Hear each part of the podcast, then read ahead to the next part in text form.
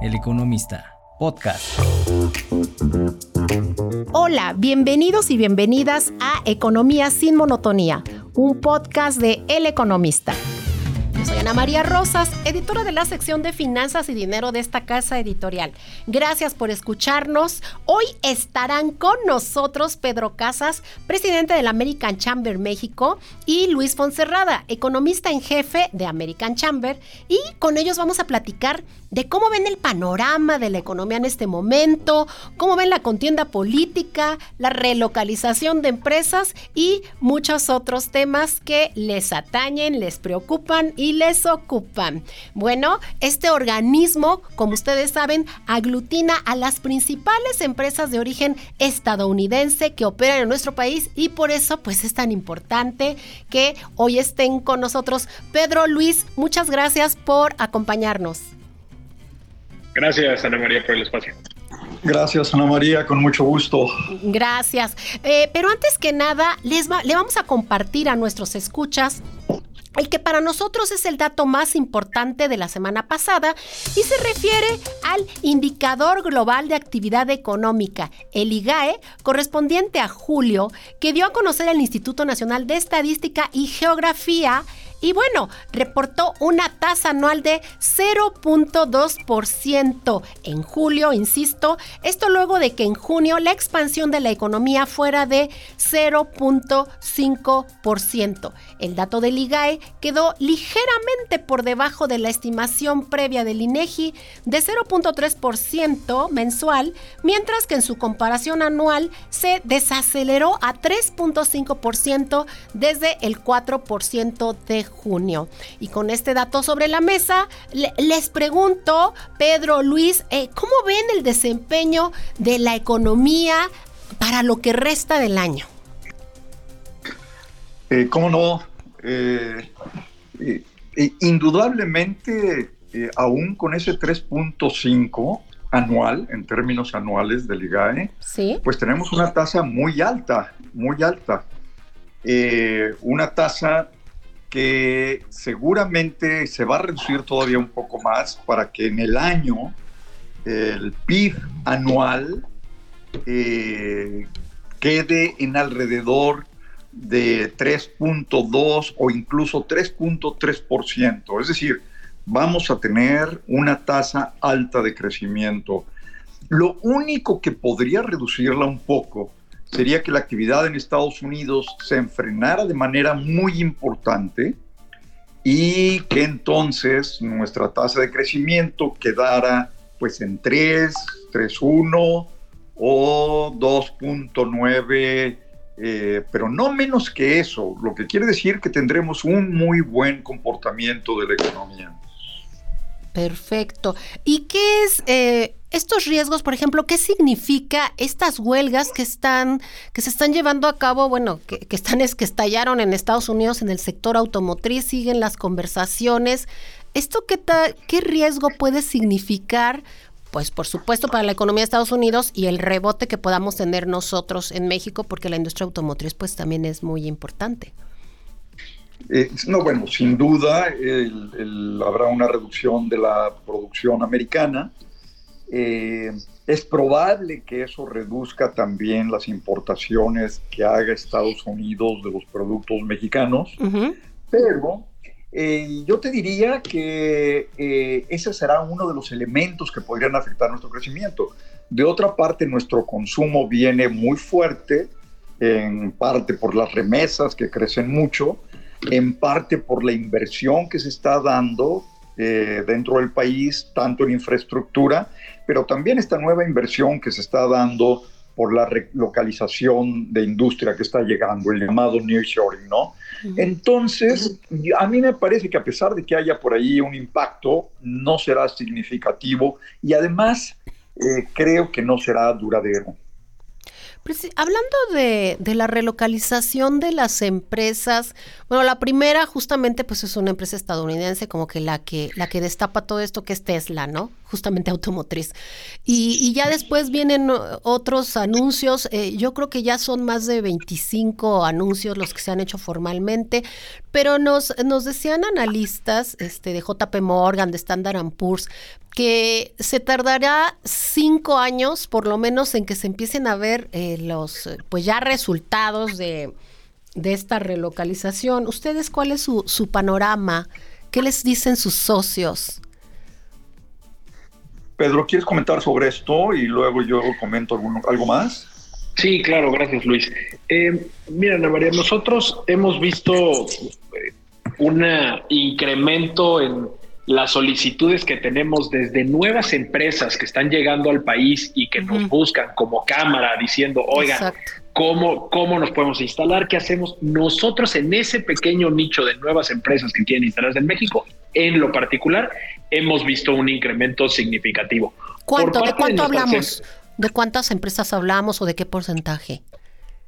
Ya, te estoy hablando de que, digamos, a la semana, no nosotros no somos un indicador representativo de, nuevas empresas llegando al país, sin embargo, pues vemos que, exacto, tenemos cerca de 10 o 15 solicitudes de información, entre 10 y 15 solicitudes de información a la semana eh, de empresas que, están, digamos, sondeando el mercado, cosa que no teníamos hace un par de años. Claro. Entonces, es, eso, digamos, es, es algo interesante. Y de las empresas ya socias de la Cámara, pues estamos también notando, digamos, eh, un interés particular en, en, muchos temas que estamos notando, digamos, una sobrecarga debido a la saturación que se está dando en diversos aspectos por nuevas inversiones. Entonces, por ponerte un ejemplo muy particular, eh, la disponibilidad que hay eh, de espacio en los parques industriales. ¿no? en, en los últimos dos años se ha duplicado el espacio que hay de, de, parques industriales en el país, ¿no? O sea, en el año 2020 teníamos cerca de 2 millones de metros cuadrados y hoy tenemos ya casi 4.5 millones de metros cuadrados en parques industriales. Y cuando analizamos la disponibilidad de espacio en, todo, en todos estos lugares, en el 2020 teníamos cerca de un 4.1% de espacio disponible, es decir, ya de los parques que están construidos, había un, arriba el 4% de espacio todavía para utilizarse, hoy en día está por abajo del 2% en promedio nacional. Si te vas a los, a los estados del norte, pues hay, hay ciertas zonas que tienen un por ciento o ya de plano cero por ciento de, espacio, ¿no? Exactamente. Y, y, y, de, de estos, eh, de estas empresas que se les han acercado a ustedes, eh, ¿de qué sectores este, estamos hablando principalmente? Eh, te diría que muchas empresas de manufactura, eh, mucho en el sector automotriz, en el sector de logística.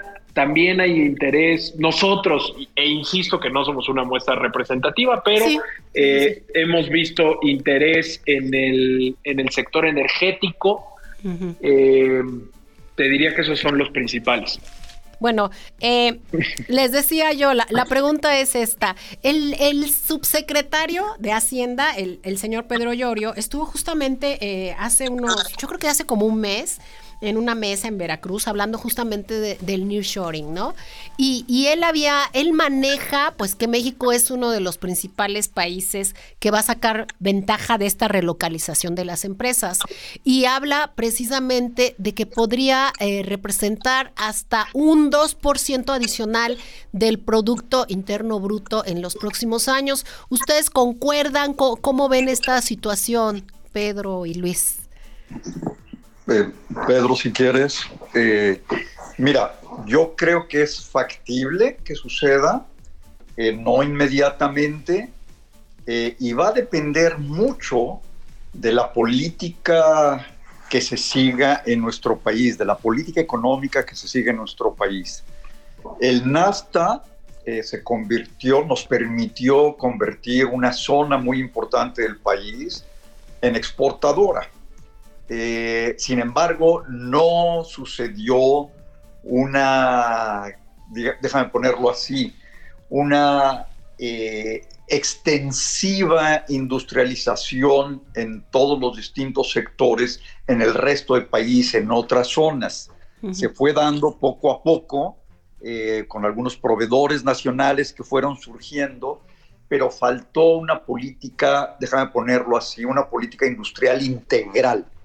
Y por integral, eh, quiero decir que considere la infraestructura necesaria para que no se convierta en una camisa de fuerza que nos impida crecer, educación, que es fundamental, tener el capital humano que requerimos para eh, satisfacer la demanda de talento y de técnicas y de aptitudes que requieren las nuevas empresas, de salud, indudablemente, que es fundamental para sostener nuestro capital humano, y seguridad, ¿no? Es decir, una política industrial no se trata de dar eh, un terreno o de hacer un programa de pocos pagos de impuestos para la empresa que llega. No, se trata de formar la infraestructura eh, de capital humano, de la infraestructura física, de salud que requiere nuestro país para poder explotar de la mejor manera este interés que está habiendo, ¿no?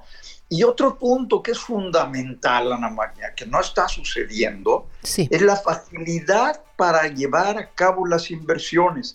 Seguimos teniendo muchos obstáculos a nivel municipal y a nivel federal. Permisos de operación, eh, que permisos, no es cierto que exista todavía una ventana única. Y esto sin duda obstaculiza muchísimo el proceso. Sé de empresas que vienen, checan, ven los tiempos. Ayer platicaba con alguien que se dedica a apoyar y a facilitar la llegada de estas empresas y me decía, oye, hay algunas empresas que deciden no quedarse aquí porque no tenemos la facilidad para invertir y porque se dan cuenta que hay algunos obstáculos todavía. Entonces, estamos a tiempo de resolverlo, ¿no? Infraestructura, puertos, ferrocarriles, etcétera, pero ahí se requiere esto, eh, que, es fundamental. Sí, una política industrial, ¿no? Eh, eh, es lo que tú mencionas. Entonces, este, consideran que quizá esto ya sería una tarea de, la próxima administración, porque pues a esta le queda un año, que, puedan pues llegar a, a estos acuerdos, a este, a presentar, es una política pública a fin de cuentas, ¿no? Sí, mira, yo ahí, Ana María, em, te diría que nosotros desde la American Chamber llevamos toda esta administración trabajando de la mano con el gobierno para ir avanzando en estos temas. Y hemos metido un acelerador importante en los últimos seis meses, trabajando particularmente con la secretaria de Economía, Raquel Buenrostro, eh, con una serie de, grupos de trabajo para, para abordar el tema del nearshoring donde hemos trabajado en, tres industrias estratégicas para la región de Norteamérica, que son semiconductores, electromovilidad y dispositivos médicos, y un, y un grupo transversal que trata de abordar muchos de los temas que justamente Luis acaba de poner sobre la mesa, que son eh, telecomunicaciones, logística, energía, agua, infraestructura, capital humano. Es decir, ahorita es, es un momento en el que si tú ves el incremento en los flujos de inversión, los pronósticos de crecimiento,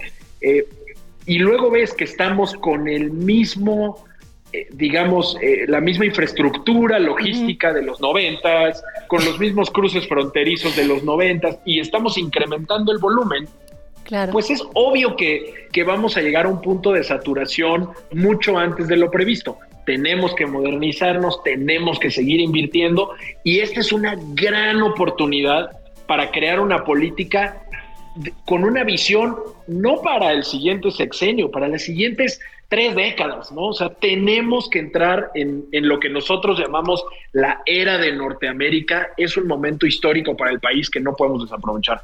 Sí, ahorita me, llama mucho la atención lo, que decías, Pedro, de que pues, es para las próximas tres décadas. Yo me acuerdo cuando eh, amigos, amigas, eh, cuando se refieren al NAFTA, hablan del Tratado de, Libre Comercio de América del Norte. Eh, NAFTA son sus siglas en inglés. Y bueno, me regreso ahora sí, cuando se aprueba el Tratado de Libre Comercio, pues también hay muchas este, expectativas y como les decía hace un rato, eh, tardaron 10 años en verse los primeros frutos del tratado y pues la verdad es que no tenemos no tenemos tiempo de esperar eh, ¿cómo se llama? a que las autoridades tomen tomen estas estas decisiones con lo que se tiene con, con lo que hay eh, se, se, puede trabajar se puede se puede dar esta, esta relocalización en una primera etapa y después tomar estas medidas o ya es urgente que se, que se empiece con esta política industrial y quizá pasarle la batuta a la siguiente, a la siguiente administración y empezar a tomar decisiones? Para mí es muy importante, y ahorita te, cedo la palabra, Luis, para mí es muy importante empezar a tomar decisiones ya.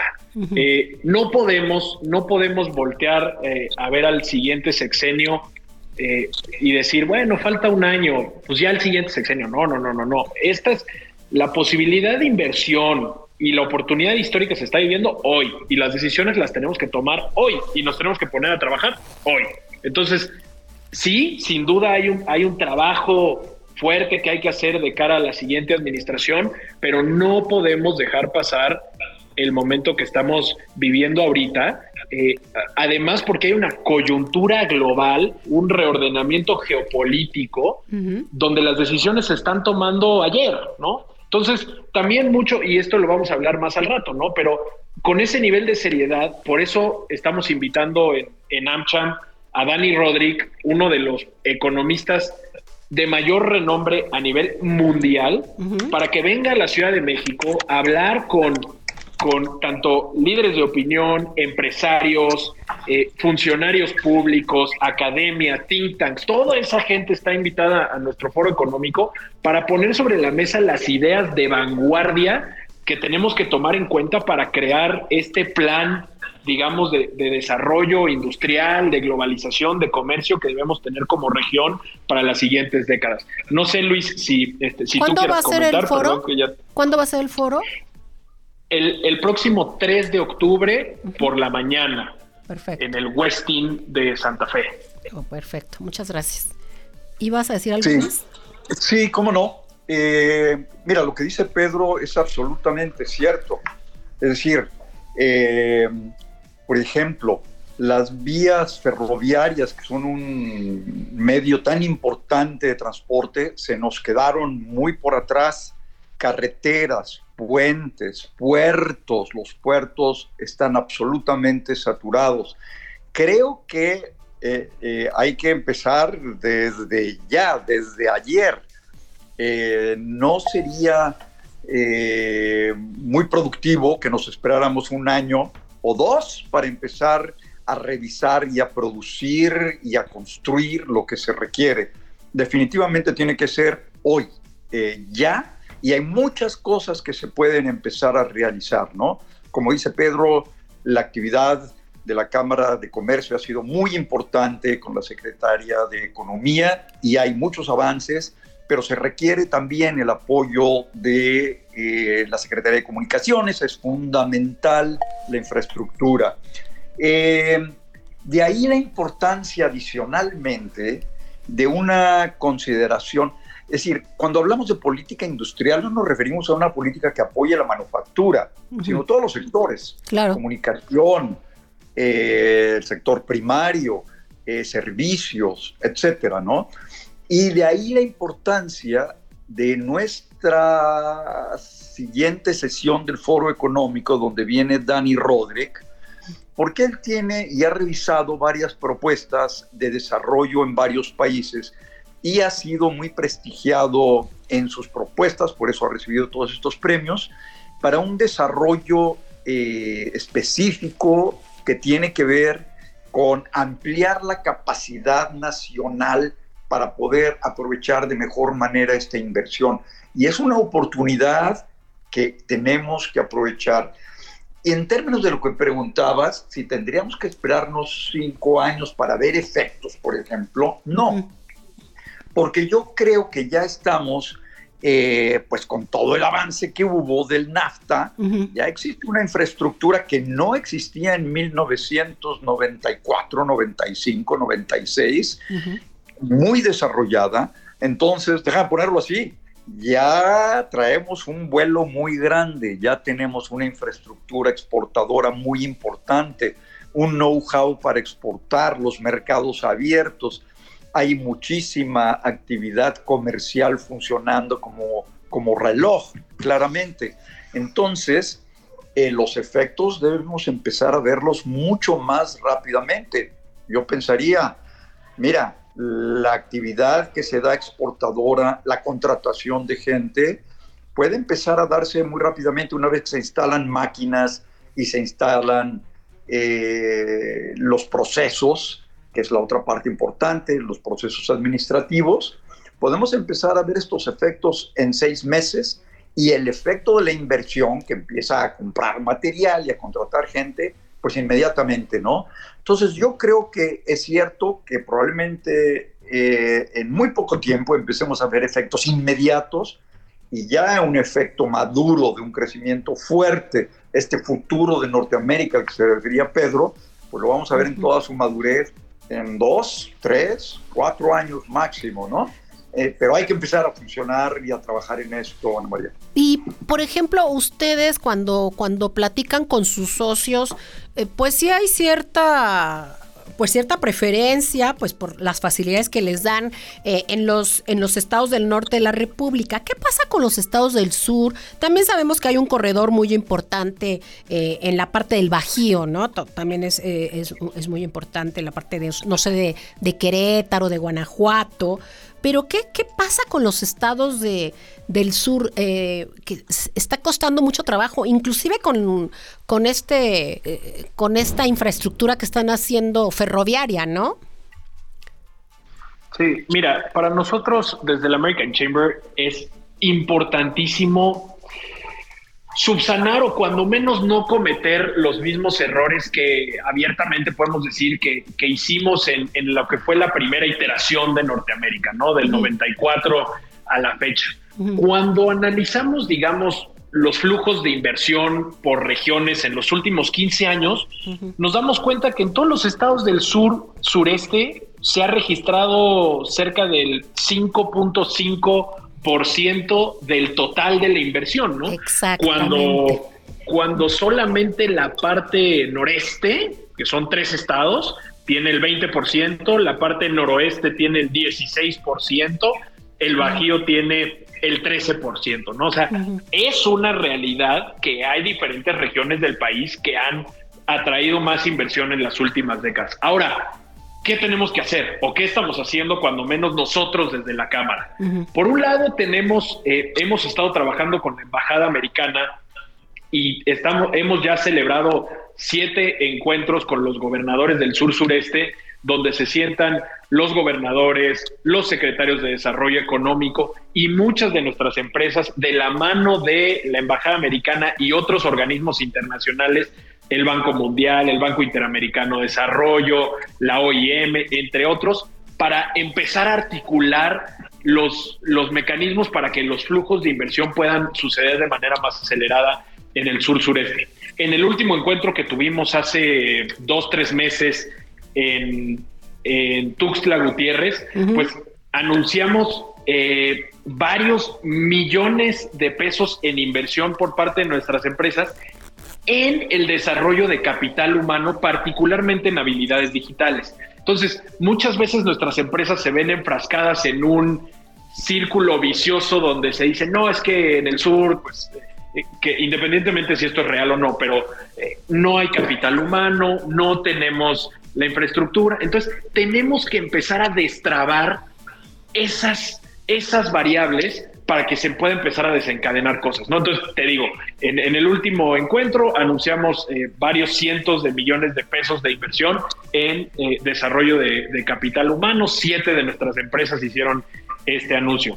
Y em, Además, pues vamos también de la mano con la Secretaría de Economía en estos trabajos que les he comentado que, estamos llevando a cabo con ellos para empujar las inversiones en el proyecto del corredor interoceánico, donde ya hace una semana nos reunimos con el subsecretario eh, de Comercio Exterior para ver los avances, ver los incentivos que se están dando, eh, seguir a detalle cómo están yendo las rondas de inversión, etcétera, ¿no? Entonces, para resumir eh, la, pregunta tan, amplia y mi, respuesta tan extensa es, no podemos en esta segunda iteración de la era de Norteamérica dejar y olvidarnos del sur y tenemos que trabajar de manera muy fuerte porque sí, naturalmente el, norte tiene mejores condiciones, pero tenemos que crear las condiciones en el sur para que no se queden atrás. Sí, y precisamente eh, los socios que están llegando estos nuevos socios que están tocando la puerta para decir, oye, me interesa invertir en México. Eh, nos acabas de decir que son de todos los sectores. Eso, eso me queda claro. ¿De qué regiones de Estados Unidos estamos hablando que les interesa venir a México? Eh, si, me permites, Pedro, eh, mira, no hay una región en específico en Estados Unidos, pero la relocalización sobre todo, Ana María, eh, tiene que ver con empresas que están regresando de Asia.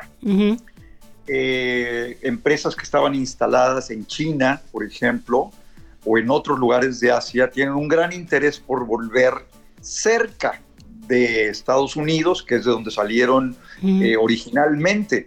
Entonces, la mayor parte de esta relocalización se está dando eh, por empresas que vienen de Asia.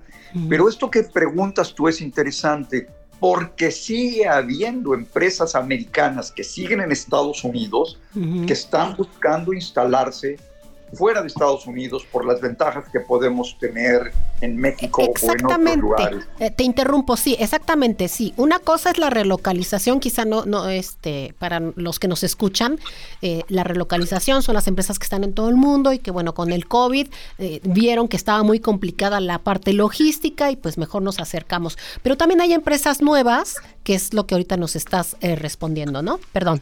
Sí, sí, efectivamente, hay empresas que no necesariamente vienen de Asia, sino que vienen de distintos lugares de Estados Unidos a instalarse también a México, ¿no?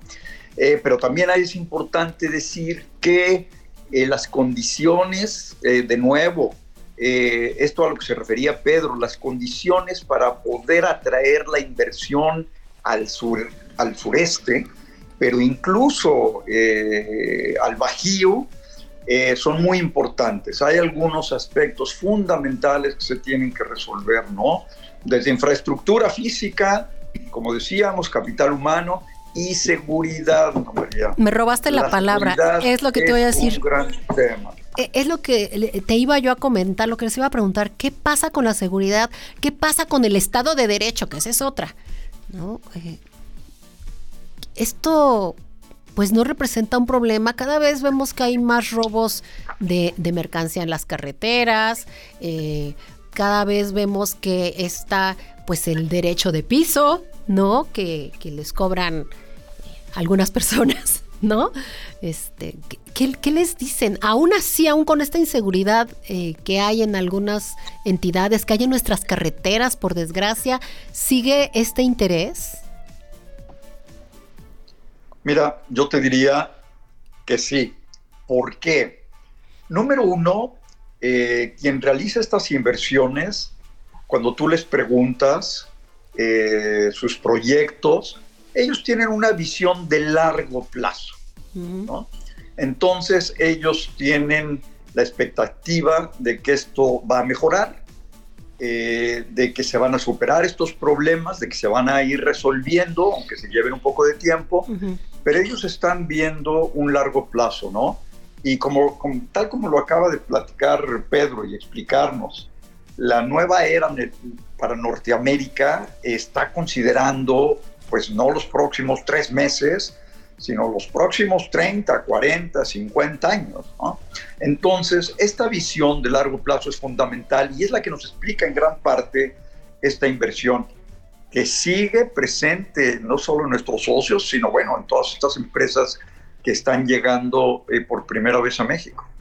Perfecto. Y yo, y yo ahí, Ana María, sumaría un, par de cosas. Mira, la primera es, nosotros, eh, como parte de la estrategia que tenemos en AmCham, de, de, tener un impacto positivo eh, y proactivo, hemos, hicimos un sondeo a todas nuestras empresas justamente para detectar aquellas áreas en donde pudiéramos desarrollar una serie de propuestas de cara al siguiente gobierno.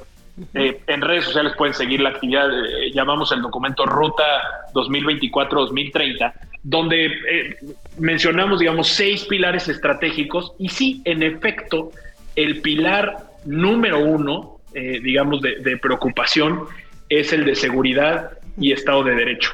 Nosotros año con año publicamos una, un sondeo de seguridad donde también le, le preguntamos eh, temas de, incidencia delictiva a nuestras, a nuestras empresas y, te comparto algunos datos interesantes, ¿no?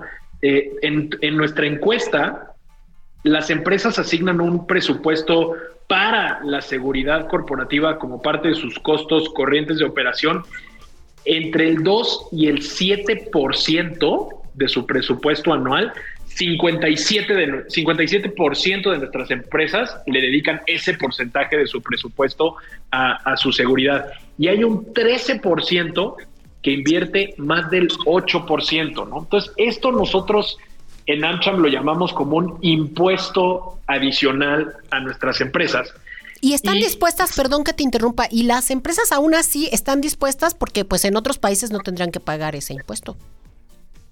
Sí, a ver, aquí hay que acordarse que cualquier decisión de inversión, eh, digamos, eh, se, se, toma como una ecuación sumamente compleja donde hay diversos factores. Cuando lo pones en números, pues te das cuenta que, que sí, hay un, hay un impuesto adicional al tema de seguridad, pero que se sigue compensando con las mil y un virtudes que tiene México, ¿no? Su posición geográfica, eh, la mano de obra calificada, el mismo uso horario con Estados Unidos, la cercanía, eh, etcétera, ¿no? Sí seguimos siendo un país sumamente atractivo. Y me gustaría cerrar esta intervención ya con un poco el diagnóstico, eh, los datos, pero también con otras cosas que estamos haciendo.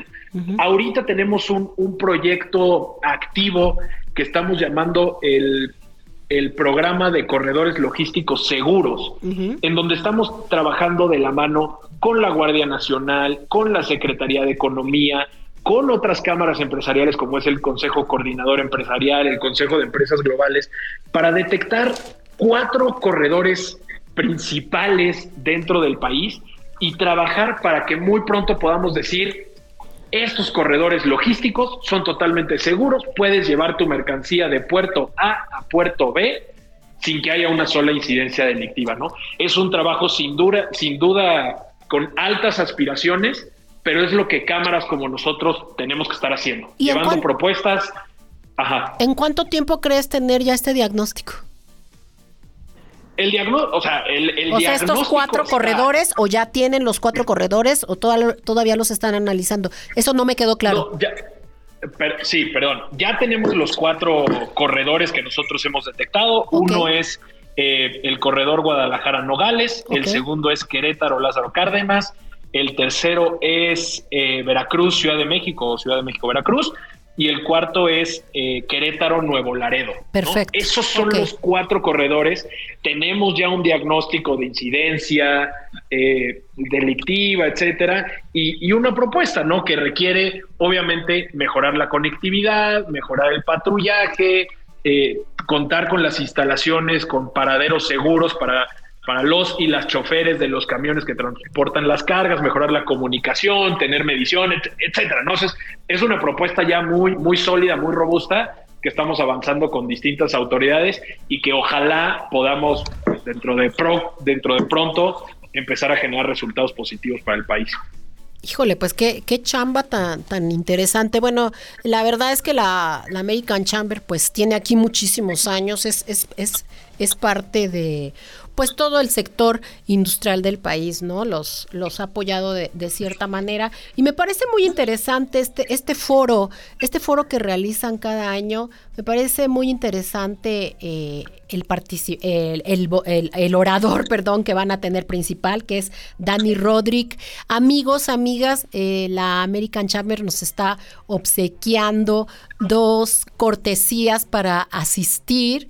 Entonces, pues con un, con un correo Ahorita les digo a qué correo lo tienen que mandar. Eh, solicítenos y nada más las dos primeras que lleguen, las dos primeras personas que lo soliciten, pues se los entregaremos. Y ahí les diremos qué es lo que tienen que hacer. Muchísimas gracias por, por estas cortesías, Pedro y Luis. Un gusto, Ana María.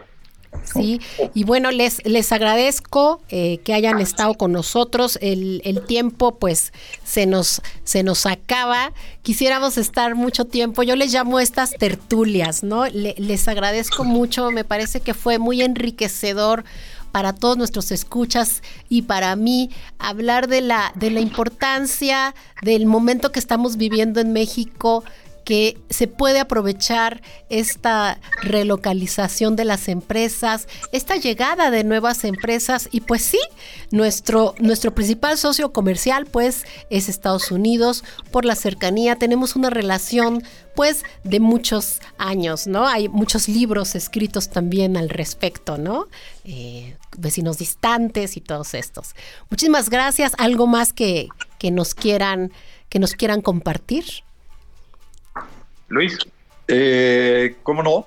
Pues creo que tenemos una perspectiva muy interesante para México si podemos aprovechar este momento y resolver eh, estos retos que tenemos y con una visión sobre la participación de México en el futuro, en el mundo, en el comercio, en la producción, en la innovación. Y creo que eh, vale la pena que consideren eh, esta plática que vamos a tener.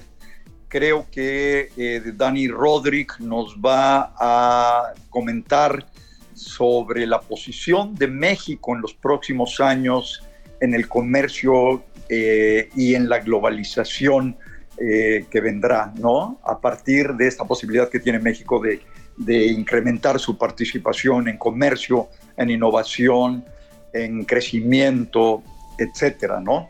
Eh, así que, eh, de nuevo, la invitación para que vean el próximo 3 el lugar, que será en el Westin de Santa Fe, a las 8 de la mañana.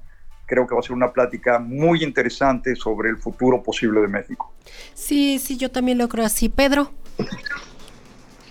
Nada, agradecerte, Ana María, a ti, al economista, por, por este espacio, eh, incitar a todos a que se mantengan siempre cerca de lo que andamos publicando en la American Chamber of Commerce y para que juntos podamos seguir capitalizando esta oportunidad que tenemos como país y seguir creciendo y seguir mejorando. Muchísimas, gracias. Muchísimas gracias a los dos por haber estado con nosotros. Nuevamente, gracias por estas cortesías. Y ahora sí, amigos, les digo eh, a dónde tienen que mandar su correo. Mándenmelo a mí, ana.rosas.eleconomista.mx. Ese es mi correo institucional y yo personalmente se los resolveré. Muchas gracias nuevamente a los dos.